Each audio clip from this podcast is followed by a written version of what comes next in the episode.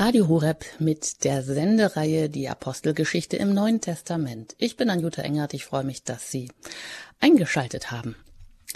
Warum erscheint es euch denn so schwer zu glauben, dass Gott Tote auferweckt?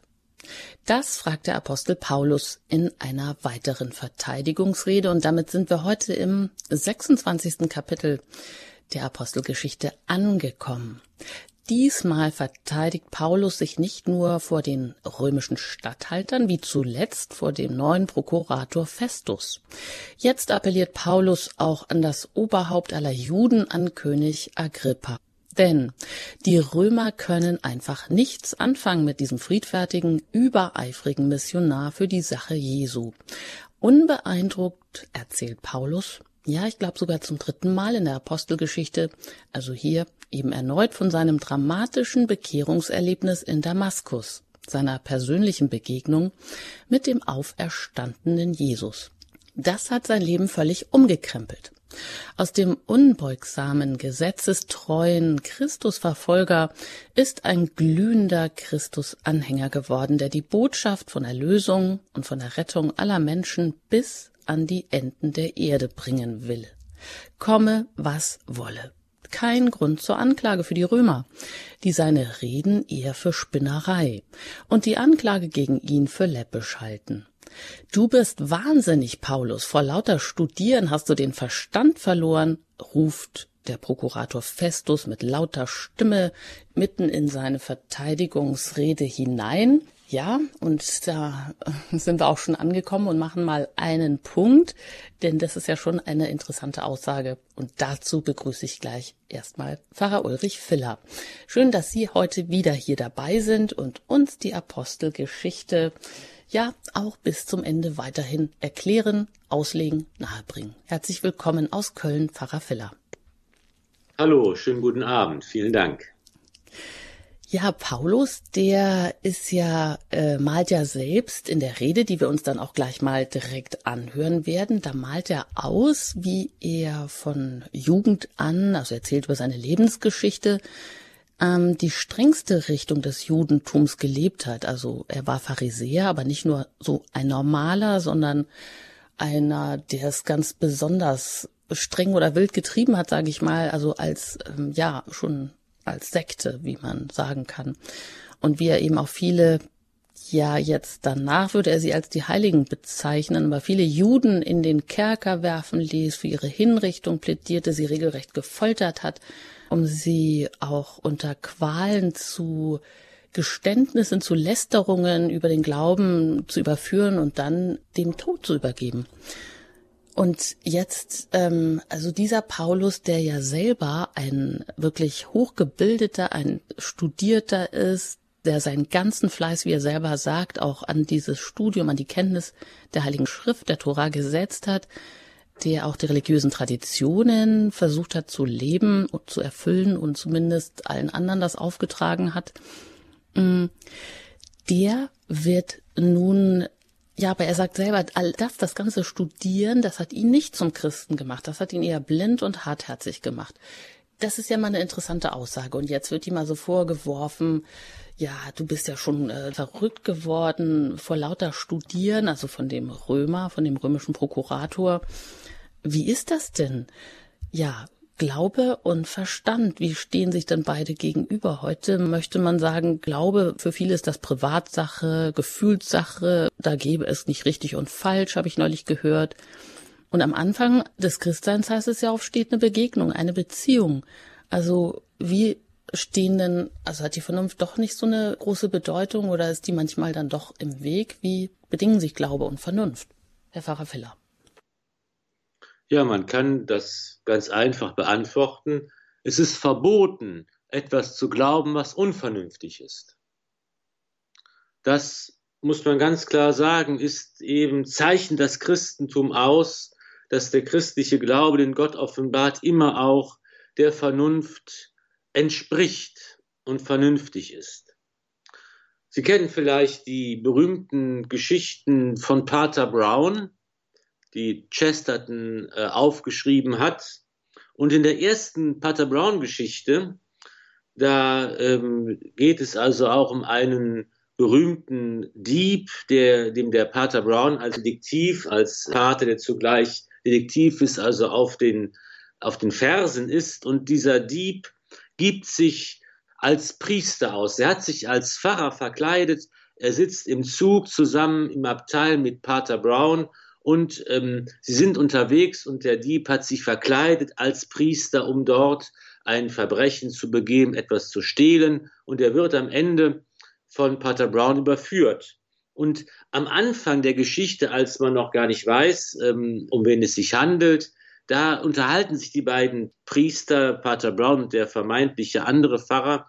Und der ähm, Dieb sagt also, man könne sich doch vorstellen, dass Gott irgendwo eine Welt erschaffen hat, die völlig unvernünftig ist. Und Pater Brown sagt, das geht eben nicht, sondern selbst wenn Gott andere Welten erschafft, in denen die Bäume aus Diamanten bestehen und alles Mögliche anders ist als bei uns, so gelten doch, gilt doch die Vernunft. Und das Gute ist gut und das Böse ist böse und das bleibt in allen denkbaren Welten, weil die Vernunft einfach überall regiert. Und am Ende, als der Dieb überführt wird, fragt er den Pater Brown, woran haben Sie eigentlich meine Maskerade durchschaut? Und der Pater Brown sagt, Sie haben die Vernunft geleugnet. Das ist immer eine schlechte Theologie. Also hier wird bereits in der Detektivgeschichte um Pater Brown darauf hingewiesen, wie wichtig die Vernunft für den christlichen Glauben ist. Und das ist eben etwas, was auch schon in der Rede des Paulus immer wieder deutlich wird. Denn hier äh, wird ihm ja vorgeworfen, du bist vom ganzen Studieren verrückt geworden als er über die Auferstehung Jesu Christi spricht. Das ist immer der Punkt, wo tatsächlich es dann zum Glauben kommt und man sagen muss, das ist eben ein Ereignis, dass Gott in der Geschichte handelt, in dieser Welt handelt. Das muss ich dann glauben, dass das passiert ist. Oder ich glaube es eben nicht. Es ist nicht gegen die Vernunft. Es übersteigt natürlich unsere, unsere Vernunft und unser Verständnis und es übersteigt unsere Naturgesetze etwas, das Gott tun kann. Aber es ist eben nicht unvernünftig und das ist einfach äh, in, und in den Diskussionen mit anderen Menschen ganz wichtig. Glauben bedeutet nicht irgendwie in eine Fantasiewelt zu verschwinden oder sich irgendetwas zurechtzulegen, was man selber für wünschenswert oder für wahrscheinlich hält, sondern es bedeutet, dass wir hier mit den Mitteln der Vernunft die ganze Wirklichkeit erkennen, die Gott geschaffen hat. Mhm. Also die Vernunft gehört zwingend, sage ich mal, zum Glauben dazu. So wie Sie es formulieren, ist es direkt verboten, was zu glauben, was unvernünftig ist. Also im Rahmen dessen, Genau. Jetzt ist es ja aber auch oft so, dass ähm, im Evangelium heißt es, die Kleinen, die Unmündigen, die werden ja auch oft gelobt. Es werden oft die nicht die berufen, die alles können, sondern eben die äh, den Glauben haben oder die manchmal auch davor stehen und sagen, ja, ich bin doch völlig unfähig, ich, das ist überhaupt nicht meine Begabung, wie soll ich das denn jetzt äh, machen? Und äh, dann ist es ja auch genauso oft so, dass viel Bildung oder äh, viel Wissen ähm, was sich auch Theologieprofessoren anhäufen, nicht unbedingt immer dazu führt, dass ähm, ja, dass man sozusagen einen kindlichen Glauben bewahrt und eben ja durch dieses Schlüsselloch kommt, äh, trotzdem vertrauen zu können. Ja, Vernunft ist eben nicht Intelligenz oder es ist auch nicht Wissen oder es ist vielleicht noch nicht mal die Weisheit, sondern die Vernunft ist eben jedem gegeben, auch den Kindern oder den einfachen Menschen, den Armen, die ähm, eben hier ähm, offen sind äh, für das Wort Gottes. Und da wird uns eben der Weg gezeigt, der vernünftige Weg gezeigt, wie wir äh, antworten können auf den Ruf Gottes, indem wir eben anerkennen, dass Christus der Herr ist, indem wir als seine Jünger in seine Nachfolge hineingehen, das ist eben umso einfacher, je mehr wir ähm, ja wie ein Kind Ja sagen zum Willen des Vaters. Das ist eben die Haltung, die Jesus auszeichnet, dass er ganz vernünftig Ja sagt zum Willen Gottes und dass er versucht, diesen Willen auch umzusetzen im eigenen Leben, weil er eben weiß, dieser Wille führt zum Heil, dieser Wille macht alles gut, dieser Wille ist, führt ins Glück, dieser Wille ist alleine sinnvoll und alles andere ist ein Aufbegehren gegen diesen Willen, ein Aufbegehren, das eben ins Unglück und in den Tod führt. Und das ist die Haltung, die uns auch dann äh, äh, aufgetragen ist und die wir auch einnehmen sollen. Das ist die vernünftige Haltung dessen, der weiß, dass Gott diese Welt im Dasein hält und dass sein Wille auch uns zum Heil führen will. Der sagt Pfarrer Ulrich Willer, zugeschaltet aus Köln, heute hier bei Radio Horeb in unserer Reihe Die Apostelgeschichte im Neuen Testament. Und da sind wir schon ziemlich weit vorangeschritten. Herr Pfarrer Willer, geben Sie uns vielleicht nochmal so den kurzen Anschluss an das, was wir dann gleich gemeinsam auch lesen werden, nämlich ähm, die Verteidigungsrede des Paulus ist ja hier auch nicht die erste, wo er jetzt vor der, ähm, vor dem jüdischen König Agrippa steht. Ja, genau. Wir haben also in der Apostelgeschichte gelesen, in dem Buch des Heiligen Geistes, dem Geschichtswerk des Evangelisten Lukas, der ja wissenschaftlich herangeht, um die Ereignisse mit, um Jesus ähm, aufzuschreiben und auch was nach Jesus geschehen ist, nach seiner Himmelfahrt, die Anfänge der Kirche. Und hier wird eben beschrieben, die Apostelgeschichte zeigt, wie der Heilige Geist in der Kirche Gottes wirkt. Es geht eben da um das Zentrum der jungen Kirche, die jetzt beginnt, Jerusalem, um das Wirken des Apostels Petrus und der anderen Apostel. Und es geht auch darum, dass die Kirche sich ausbreitet, dass eben nicht nur es Juden sind, die die ersten Christen sind, wie Jesus und die anderen Apostel, alle ja Juden waren, sondern, und Paulus ja auch, sondern dass eben auch die Heiden zum Heil berufen sind und Christen werden. Hier ist neben Jerusalem Antiochia die zweite ähm, wichtige, das zweite wichtige Zentrum der Christen. Da nennt man die Christen zum ersten Mal so, nämlich Christen. Und da ist eben eine große hellenistische Christengemeinde, Menschen, die eben zuerst keine Juden waren. Und die Apostelgeschichte beschreibt also, wie hier die Anfänge sind, wie die Auseinandersetzungen sind innerhalb des jungen Christentums, wie zum Beispiel die Frage diskutiert wird, müssen wir zuerst Juden sein, bevor wir Christen werden können? Müssen wir die Torah, das jüdische Gesetz einhalten? Müssen wir beschnitten werden oder nicht? Diese Frage wird geklärt. Und es wird beschrieben, wie eben schon am Anfang es nicht der römische Staat ist, der die Christen verfolgt. Im Gegenteil, der römische Kaiser hatte gar nichts gegen diese ganz pazifistischen Christengemeinden, sondern wie es die jüdische Obrigkeit, die jüdische Gesellschaft und der jüdische Staat ist, der versucht hier die ersten, in den ersten Christenverfolgungen diesen jungen Glauben wieder einzudämmen und einzuhegen, was natürlich nicht gelingt. Aber hier sind eben auch die ersten Märtyrer äh, zu verzeichnen, diesen ersten Christenverfolgen, der heilige Stephanus beispielsweise, Jakobus und auch Paulus gehörte ja bevor seiner Bekehrung zu denen, die die Christen verfolgt haben. Und dann kommen wir in der Apostelgeschichte eben auch darauf, was das Wirken dieses großen Völkerapostels angeht, des heiligen Paulus, der auf den verschiedenen Missionsreisen den Glauben verkündet, der in Anbindung und Absprache mit den Aposteln in Jerusalem sich zur Aufgabe oder als seine Aufgabe erkannt hat, den Glauben an die Völker zu verkünden, der auf verschiedenen Missionsreisen die ganzen, den ganzen bekannten Erdkreis durchmisst und durcheilt, um Christus als Auferstandenen zu verkündigen und zu sagen, das ist eben das Neue des Christentums. Nicht mehr ich lebe, sondern Christus lebt in mir. Und am Ende der verschiedenen Missionsreisen kehrt er nach Jerusalem zurück und hier kommt er in eine ganz aufgeheizte, spannungsgeladene Situation hinein. Hier gärt es in der jüdischen Gesellschaft, hier gibt es verschiedene Gruppierungen, die gegen die Römer und gegen ihre Oberherrschaft aufbegehren. Es gibt verschiedene Kämpfer und ja, ähm, Revolutionäre. Und das Ganze führt ja auch irgendwann dazu, dass ein Aufstand, ein Krieg äh, gegen Rom losbricht, der damit endet, dass dann Jerusalem zerstört, der Tempel zerstört wird und eben das Volk in die Diaspora vertrieben wird. Und in diesen, in diesen Spannungen kommt Paulus nun hinein und er wird eben von den Juden angefeindet.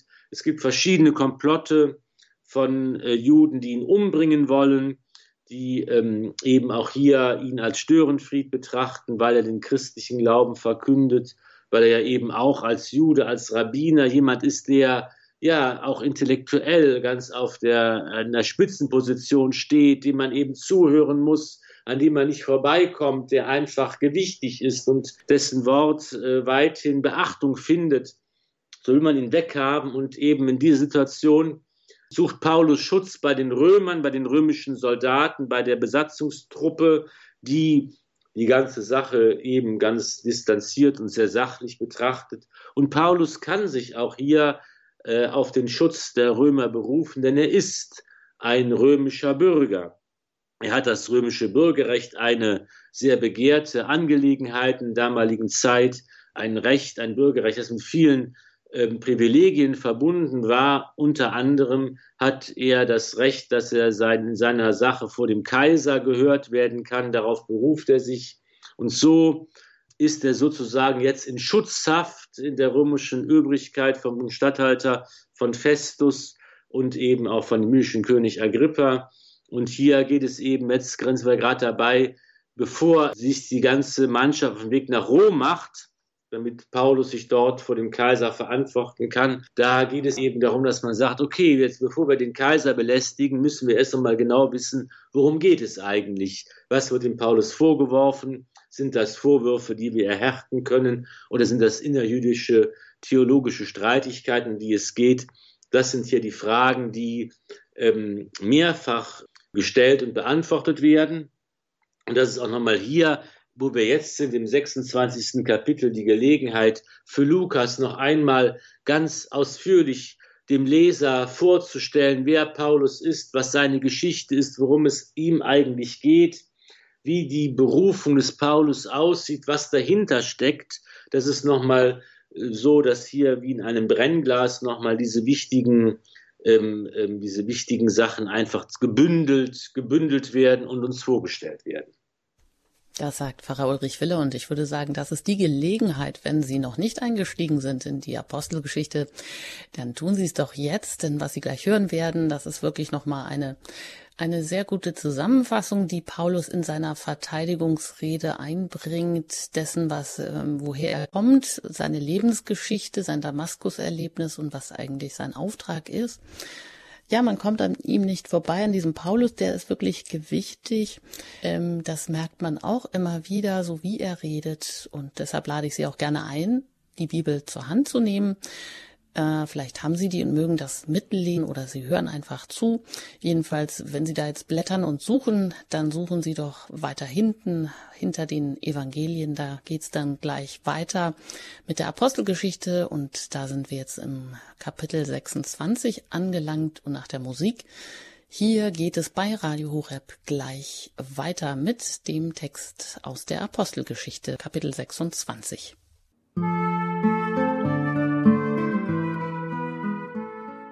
Ich bin Anjuta Engert im Gespräch mit Pfarrer Ulrich Filler über die Apostelgeschichte hier in unserer Sendereihe, nämlich die Apostelgeschichte im Neuen Testament.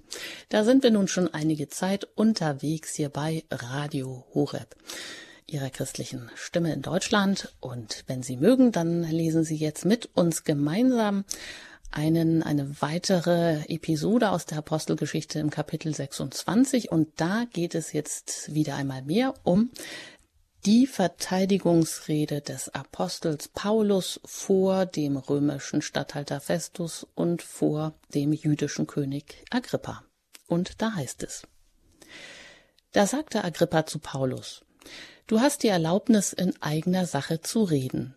Paulus erhob die Hand und sagte zu seiner Verteidigung, ich schätze mich glücklich, König Agrippa, dass ich mich heute vor dir verteidigen darf, wegen all der Dinge, die mir die Juden vorwerfen, besonders, da du ein Kenner aller jüdischen Bräuche und Streitfragen bist. Deshalb bitte ich, mich großmütig anzuhören. Das Leben, das ich seit meiner Jugend bei meinem Volk und in Jerusalem geführt habe, ist allen Juden von Anfang an bekannt. Ich bin ihnen von früher her bekannt, und wenn sie wollen, können sie bezeugen, dass ich nach der strengsten Richtung unserer Religion gelebt habe, nämlich als Pharisäer. Und jetzt stehe ich vor Gericht wegen der Hoffnung auf die Verheißung, die von Gott an unsere Väter ergangen ist. Unser zwölf Stämmevolk hofft, sie zu erlangen, und deshalb dient es Gott unablässig bei Tag und Nacht. Dieser Hoffnung wegen, König, werde ich von den Juden angeklagt. Warum haltet ihr es für unglaubhaft, dass Gott Tote auferweckt?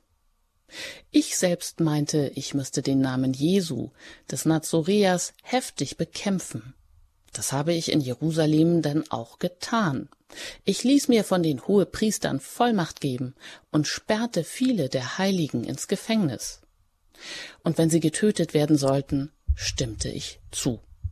Und in allen Synagogen habe ich oft versucht, sie durch Strafen zur Lästerung zu zwingen. In maßloser Wut habe ich sie sogar bis in Städte außerhalb des Landes verfolgt. So zog ich auch mit der Vollmacht und Erlaubnis der Hohepriester nach Damaskus. Da sah ich unterwegs, König, mitten am Tag ein Licht, das mich und meine Begleiter vom Himmel her umstrahlte, heller als die Sonne. Wir alle stürzten zu Boden, und ich hörte eine Stimme auf Hebräisch zu mir sagen Saul, Saul, warum verfolgst du mich? Es wird dir schwer fallen, gegen den Stachel auszuschlagen. Ich antwortete Wer bist du, Herr? Der Herr sagte ich bin Jesus, den du verfolgst. Steh auf, stell dich auf deine Füße, denn ich bin dir erschienen, um dich zum Diener und Zeugen dessen zu erwählen, was du gesehen hast und wie ich mich dir noch zeigen werde. Ich will dich aus dem Volk und den Heiden aussondern, zu denen ich dich sende, um ihnen die Augen zu öffnen. Denn sie sollen sich von der Finsternis zum Licht und von der Macht des Satans zu Gott bekehren und sollen durch den Glauben an mich die Vergebung der Sünden empfangen und mit den Geheiligten am Erbe teilhaben. Daher, König Agrippa, habe ich mich der himmlischen Erscheinung nicht widersetzt, sondern zuerst denen in Damaskus und in Jerusalem, dann im ganzen Land Judäa und bei den Heiden verkündet, sie sollten umkehren, sich Gott zuwenden und der Umkehr entsprechende Taten tun. Aus diesem Grund haben mich einige Juden im Tempel ergriffen und versucht, mich umzubringen. Doch ich habe Gottes Hilfe erfahren, bis zum heutigen Tag. So stehe ich da als Zeuge für groß und klein und sage nichts anderes als das, was nach dem Wort der Propheten und des Mose geschehen soll, dass der Christus leiden müsse und dass er als erster von den Toten auferstanden dem Volk und den Heiden ein Licht verkünden werde. Als er sich mit diesen Worten verteidigte, rief Festus laut Du bist von Sinnen, Paulus. Das viele Schriftstudium treibt dich zum Wahnsinn. Paulus erwiderte Ich bin nicht von Sinnen, erlauchter Festus. Was ich sage, ist wahr und vernünftig. Der König versteht sich auf diese Dinge. Deshalb spreche ich auch freimütig zu ihm. Ich bin überzeugt, dass ihm nichts davon entgangen ist. Das alles hat sich ja nicht in irgendeinem Winkel zugetragen. König Agrippa, glaubst du den Propheten? Ich weiß, du glaubst. Darauf sagte Agrippa zu Paulus, Bald überredest du mich und machst mich zum Christen. Paulus antwortete, Ich wünschte mir von Gott, dass bald oder später nicht nur du, sondern alle, die mich heute hören, das werden, was ich bin, freilich ohne diese Fesseln. Da erhoben sich der König und der Statthalter, auch Berenike und alle, die bei ihnen saßen. Sie zogen sich zurück, besprachen sich miteinander und sagten, dieser Mensch tut nichts, was Tod oder Haft verdient. Und Agrippa sagte zu Festus, dieser Mensch könnte freigelassen werden, wenn er nicht an den Kaiser appelliert hätte. Ja, soweit einmal diese wortgewaltige Verteidigungsrede des Apostels Paulus hier in der Apostelgeschichte im 26. Kapitel. Also das ganze Kapitel ist davon ausgefüllt. Ja, da ist man erstmal fast ein bisschen erschlagen. Herr Pfarrer Filler, wo würden Sie jetzt da anfangen? Wie geht Paulus jetzt hier vor? Ja, seine Verteidigungsrede ist äh, ab, äh, biografisch aufgebaut autobiografisch könnte man sagen, er ähm, beginnt eben damit seine Verteidigung, dass er seine eigene Geschichte erzählt und ähm, daran im Grunde genommen seine, seine Überlegungen, seine Theologie, seine Gründe und so weiter und so weiter anknüpft. Was am Anfang, äh, sagen wir mal, heraussticht und von Bedeutung ist, dass eben Paulus sich darauf beruft, dass es hier um die zwölf Stämme Israels geht. Das ist eine theologische Aussage, die von großer Bedeutung ist, gerade in jener Zeit, denn ähm, es geht darum zu sagen, das Volk der zwölf Stämme, das betet zu Gott, das dient Gott inbrünstig Tag und Nacht und es hofft darauf, das Heil zu erlangen und ähm, es ist ja so, dass dieses, dieser Begriff, das Volk der zwölf Stämme, ja schon gar nicht mehr der historischen Wirklichkeit entspricht zur Zeit des Paulus. Da sind ja verschiedene Stämme, die bereits in der Diaspora, in der Verbannung leben. Aber als Idee, als, als theologischer Begriff ist das noch äh, eine ganz wichtige, ein ganz wichtiges Schlagwort. Wir kennen das zum Beispiel auch von den verschiedenen Texten aus Qumran die da gefunden worden sind, dass man eben auch hier äh, immer wieder davon spricht, es geht hier äh, um die zwölf Stämme Israels, denen das Heil verheißen ist. Und hier ähm, ordnet sich auch Paulus, könnte man sagen, ein in, in diesen Zusammenhang, dass er eben sagt, es geht gar nicht darum, dass ich hier was Neues äh, erkläre. Ne? Und, und das war was ganz Neues. Nach dem Motto, wir können das ganze Alttestament in die Tonne kloppen, wir fangen jetzt was ganz Neues an, wie es ja manche heutzutage, manche äh, Theologieprofessoren sogar schon vorgeschlagen haben. Wir brauchen das Alttestament nicht mehr. Wir, uns reicht das Neue Testament aus. Das ist nicht katholisch und das ist auch nicht im Sinne des heiligen Paulus. Im Gegenteil, er sagt, hier gehören alter und neuer Bund gehören zusammen und der neue Bund vollendet nun den alten Bund und das ist etwas, wo er als Theologe, als, als Jude, als Apostel auch äh, an dieser Schnittstelle mit dabei ist. Das ist eben und das ist noch nicht erfüllt, diese Verheißung dieser zwölf Stämme, von denen er redet. Also damit knüpft er an das Alte Testament an. Ähm, was ist denn eigentlich gemeint? Also im Augenblick oder zu der Zeit sind die ja die Stämme in der Zerstreuung ähm, und bilden doch eher die ungläubige Masse des Volkes ab.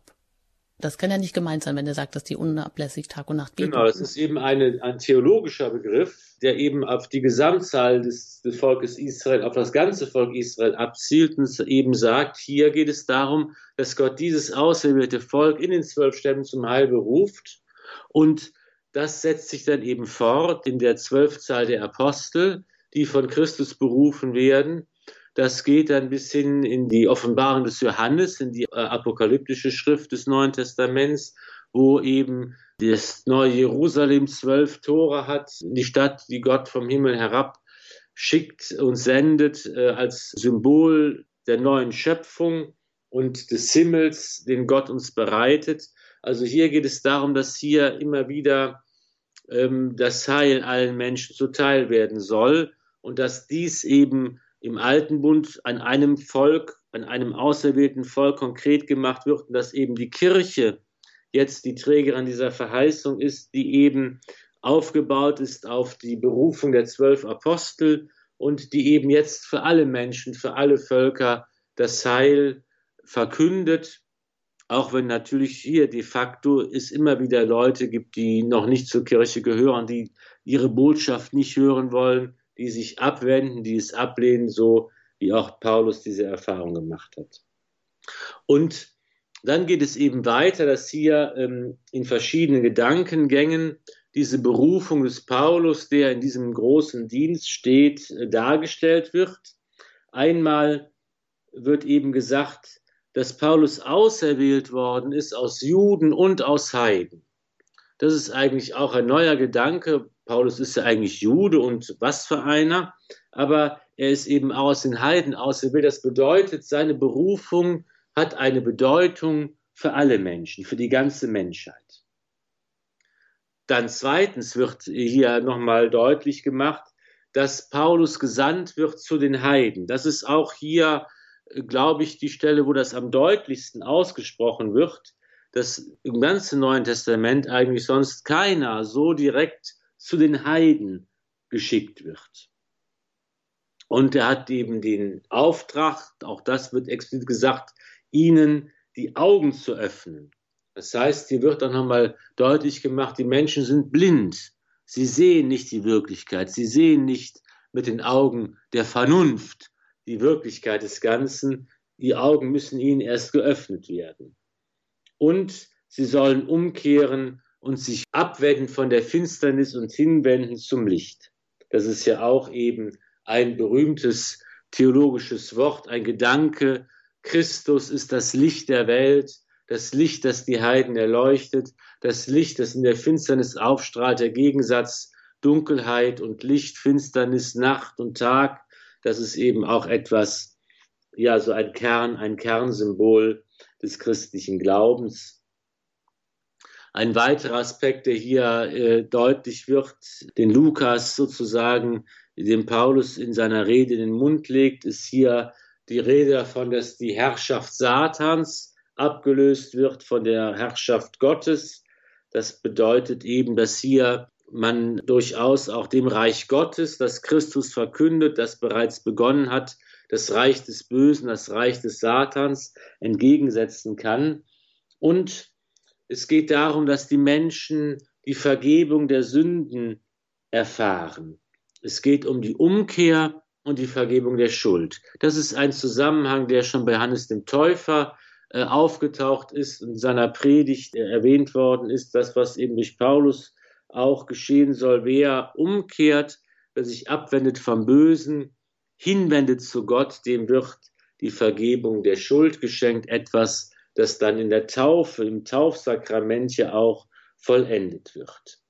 Das sind so verschiedene ähm, Motive, die einfach hier nochmal äh, wichtig sind in dieser großen Rede, die Paulus hält, der übrigens ja auch dann ganz Geschicktes anstellt, dem König Agrippa auch äh, etwas Honig ums Maul schmiert und sagt, du bist ja ein großartiger Theologe, du kennst dich sehr gut aus in allen Streitfragen, du, ähm, wem sage ich das, du musst doch eigentlich auch wissen, worum es geht. Und tatsächlich ähm, findet er ja auch Gehör und die Leute sagen, sind wohlwollend, sagen, meine Güte, du machst uns am Ende auch noch zu Christen, wir können eigentlich nicht viel entgegensetzen, auf gar keinen Fall. Und das ist ja auch das Ergebnis dieser Verteidigung des Paulus, kommt man zum Ergebnis, okay, man müsste ihn eigentlich freilassen, an den Vorwürfen ist nichts dran, aber nun hat er an den Kaiser appelliert, er soll vor den Kaiser treten und er muss dann noch eben sich auf den Weg nach Rom machen. Mhm. Und gerade diese Hoffnung, die die Juden ja eigentlich auch als Nation hatten, die auch in dieser Verheißung der zwölf Stämme zum Ausdruck kommt, an die Paulus hier ja auch anknüpft, die eben noch nicht erfüllt ist, aber die, das ist ja irgendwie komisch, genau das ist der Grund dann auch der Anklage äh, gegen Paulus, weil er die Hoffnung erfüllt sieht eben in, ja, in der Auferstehung oder in der Ankunft des Messias. Der sagt ja dann auch, warum scheint es euch denn so schwer zu glauben, dass Gott Tote auferweckt?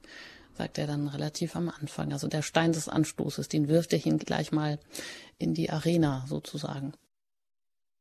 Ja, das ist ja immer der Ausgangspunkt ähm, aller Verkündigung, die Auferstehung.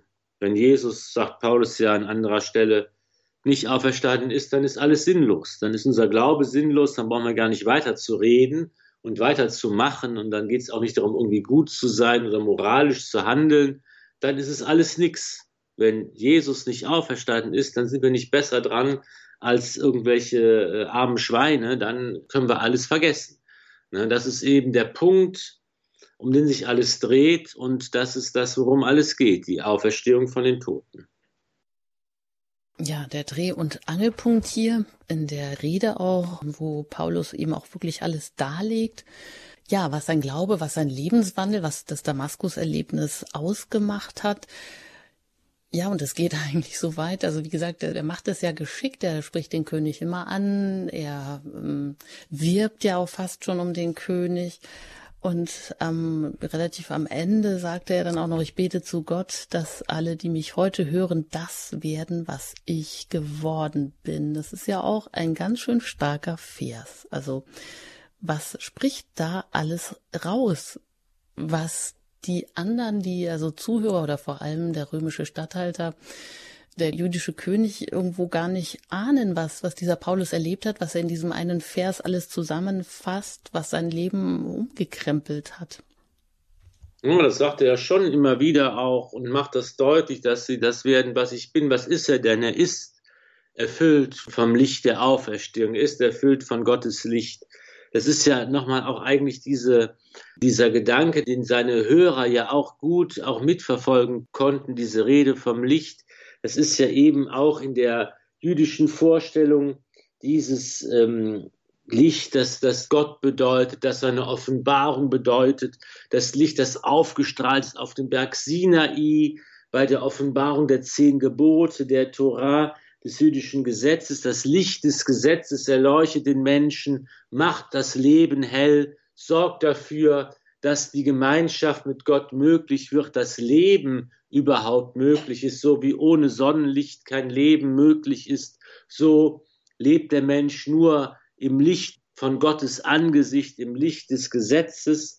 Das ist eigentlich dieses ähm, dieser Gedanke, der allen sehr vertraut gewesen ist, ja, dass eben hier das Licht Gottes das Leben bedeutet, in diesem Licht das unserem Fuß den Weg hell macht und leuchtet. Das wird in den Psalmen äh, dieser Gedanke aufgegriffen.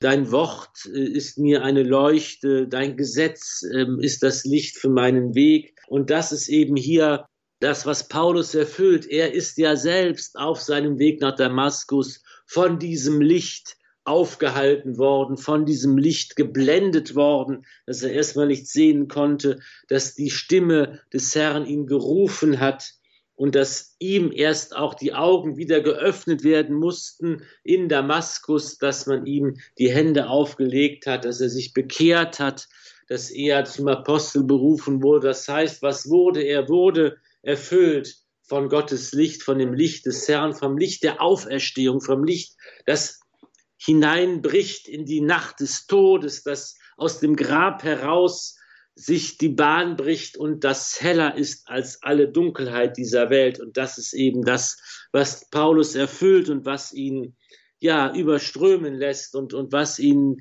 es ihm unmöglich macht zu schweigen und ähm, sich in Sicherheit zu bringen und nur für sich selbst zu sorgen oder dass es ihm gut geht. Nein, er muss im Dienst dieses Lichtes stehen, der muss dieses Licht verkünden, damit es überall auf der Welt strahlen kann und noch den letzten und fernsten dunklen Winkel hell machen kann. Ja, und zum wiederholten Mal, ich glaube zum dritten Male, ähm, bekennt sich Paulus hier zu diesem einschneidenden Erlebnis, dem Damaskus-Erlebnis und schildert das auch in aller Dramatik, wie sich das nicht ganz im Einzelnen, aber wie sich das zugetragen hat. Davor scheut er auch nicht zurück und sagt er auch gleichzeitig, na ja, das ist nicht unbekannt, das ist euch nicht entgangen, das habt ihr ja wohl wahrgenommen, dass dieser Wandel an mir äh, sich vollzogen hat. Äh, Pfarrer Filler, was würden Sie sagen? Wie wirkt das äh, heute auf viele Christen? Was ist denn da ansteckend dran? Was können wir davon mitnehmen? Den einen oder anderen mag sicher dieser Einsatz äh, von anderen hier als du bist ja ein Spinner auch quittiert auch abschrecken, oder? Also wenn ich einmal den Kontakt hatte zu Jesus oder so ein Erlebnis, das werden die wenigsten natürlich haben, aber das heißt dann, das hat auch Konsequenzen ja, der Glaube hat Konsequenzen, er muss Konsequenzen haben und ja, jeder hat irgendwie auch ähm, eine Art von Damaskus-Erlebnis, vielleicht, vielleicht nicht so radikal, wie äh, es der Paulus erlebt hat, der ja sprichwörtlich vom Saulus zum Paulus wurde, obwohl wir schon gesagt und darauf hingewiesen haben, dass diese Namen einfach nebeneinander parallel auch äh, existiert haben. Man also nicht sagen kann, er hat einen Namen abgelegt und einen neuen Namen bekommen. Und das bedeutet auch, vorher war er kein Christ, danach ist er Christ. Nein, nein, diese Namen sind einfach verschiedene Schreibweisen, verschiedene Formen desselben Namens. Die wurden wahrscheinlich auch parallel verwendet, aber äh, werden heute eben sprichwörtlich dafür auch äh, genommen, dass es ein ganz ja, lebenswendendes äh, Ereignis war, das ihn praktisch von den Kopf auf die Füße gestellt hat oder umgekehrt, das ihn eben tatsächlich vom wütenden Christenverfolger zum Völkerapostel machte. Manchmal gibt es das heute auch, dass Leute so radikal plötzlich auf den Glauben stoßen, aber in der Regel ist es bei uns ja, da werden die Hörer oder viele Hörer sicher zustimmen können, dass man so in den Glauben hineingeboren wurde, dass man als Kind getauft wurde, dass man aufgewachsen ist im Glauben, dass das ohne große spektakuläre Brüche und Bekehrungen ähm, stattgefunden hat. Aber irgendwann kommt doch bei jedem der Punkt, wo man sich damit beschäftigt, wenn man erwachsen wird und überlegt, wie mache ich das eigentlich mit dem, gehe ich in die Messe sonntags, bete ich jeden Tag, wie erziehe ich meine Kinder und wo eben all diese Sachen, die man, in die man hineingewachsen ist, sich nochmal irgendwie selber aneignen muss und sich darüber Rechenschaft ablegen muss und ähm, ja, überlegen muss, wie mache ich das als erwachsener Mensch, wie bete ich da, wie gehe ich zur Beichte. Ich weiß zum Beispiel, dass da viele Schwierigkeiten mit haben. Ne? Und die, die sagen zum Beispiel, ja, so wie ich als Kind gebeichtet habe, das passt irgendwie nicht mehr. Aber ich weiß auch nicht, wie ich jetzt als erwachsener Mensch mit meinen Themen, ja, die mein Leben beschäftigen, dazu Beichte gehen kann. Das ist etwas, was man lernen kann, wo man sich hinführen lassen kann. Und das gehört eben auch zum Erwachsenwerden im Glauben mit dazu. Ich glaube, dass in diesem Sinne wir alle äh, eigentlich immer, immer wieder vor der Herausforderung stehen, unseren Glauben, unseren kindlichen Glauben, unseren äh, kindlichen christlichen Glauben auch als erwachsene Menschen zu rechtfertigen und zu leben und da Formen zu finden, das zu machen. Und da kann der heilige Paulus uns sicher in, in vielem helfen und Beispiel sein, wie das für uns möglich ist. Ja, dann schauen wir doch noch weiter, wie die Reise weitergeht. Der Apostel Paulus ähm, sticht in See, begibt sich jetzt dann wirklich vor die höchste Autorität, für den Kaiser nach Rom. Und bevor wir da gleich hineinschauen, nämlich in die Apostelgeschichte im 27. Kapitel, hier noch eine Musik und dann geht's hier bei Radio Horeb gleich weiter.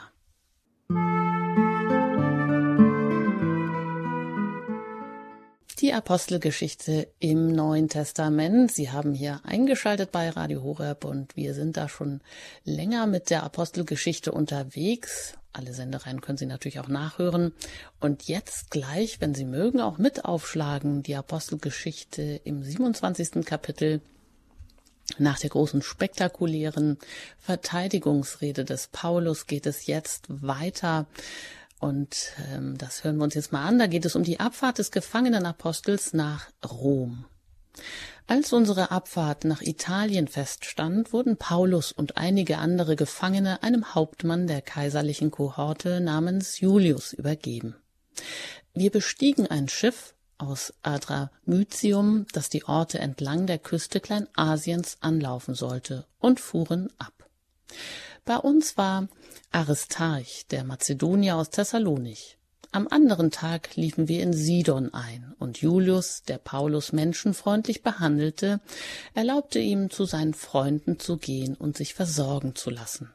Von dort fuhren wir weiter und umsegelten, weil wir Gegenwind hatten, Zypern. Wir fuhren durch das Meer von Kilikien und Pamphylien und erreichten Myra in Lykien. Dort fand der Hauptmann ein alexandrinisches Schiff, das nach Italien fuhr, und er brachte uns an Bord. Viele Tage lang kamen wir nun langsam vorwärts und mit Mühe erreichten wir die Höhe von Knidos. Da uns der Wind nicht herankommen ließ, umsegelten wir Kreta bei Salmone, fuhren unter Mühe an Kreta entlang und erreichten einen Ort namens Kaloi Limenes, in dessen Nähe die Stadt Lasea liegt.